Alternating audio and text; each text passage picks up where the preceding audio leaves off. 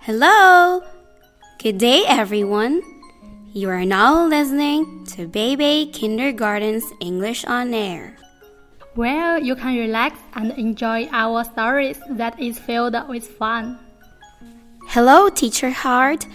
Welcome back. How are you doing? Hi, Teacher Ring. I'm fine, thank you. It's great to see you again. It's great to see you too.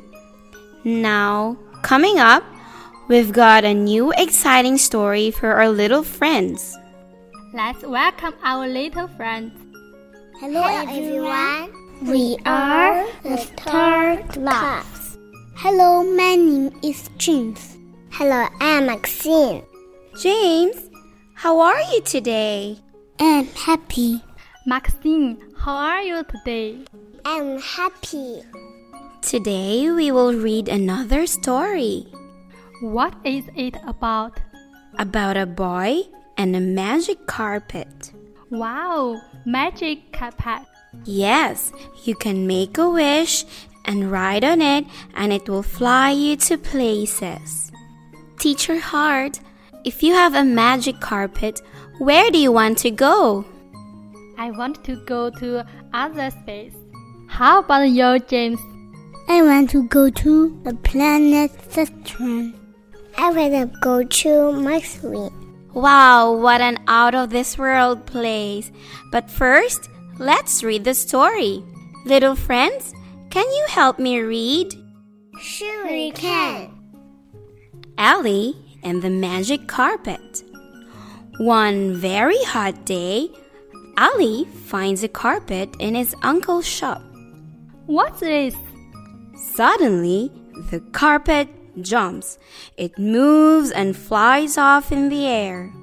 Hey, what's happening? A loud booming voice comes from the carpet. Welcome, my friend. I am the magic carpet, said the magic carpet. First, they fly high up into the sky and then they land in a jungle. It is hot and wet and raining. I see a parrot. It's raining. Yuck. said the parrot. Then they fly into the desert, I see a salamander. Very hot day. said the salamander. After that, they fly to the South Pole. There is lots of ice and snow, Oh, I see a penguin. It's freezing.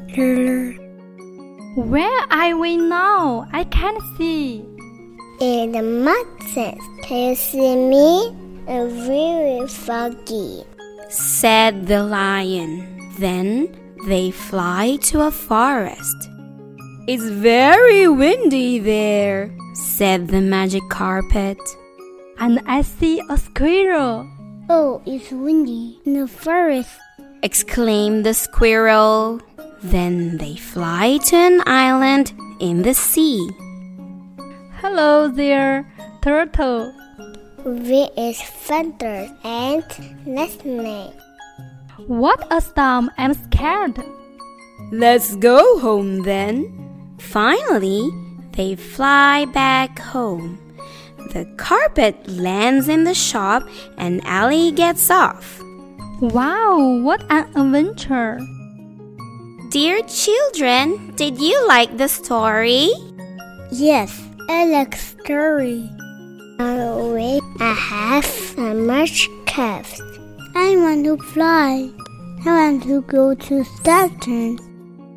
That will be a great adventure. Wow, the places where you want to go are very exciting and interesting. But for now, let's say goodbye to our listeners. Thank you for listening. We hope you enjoyed our story. Goodbye. Goodbye.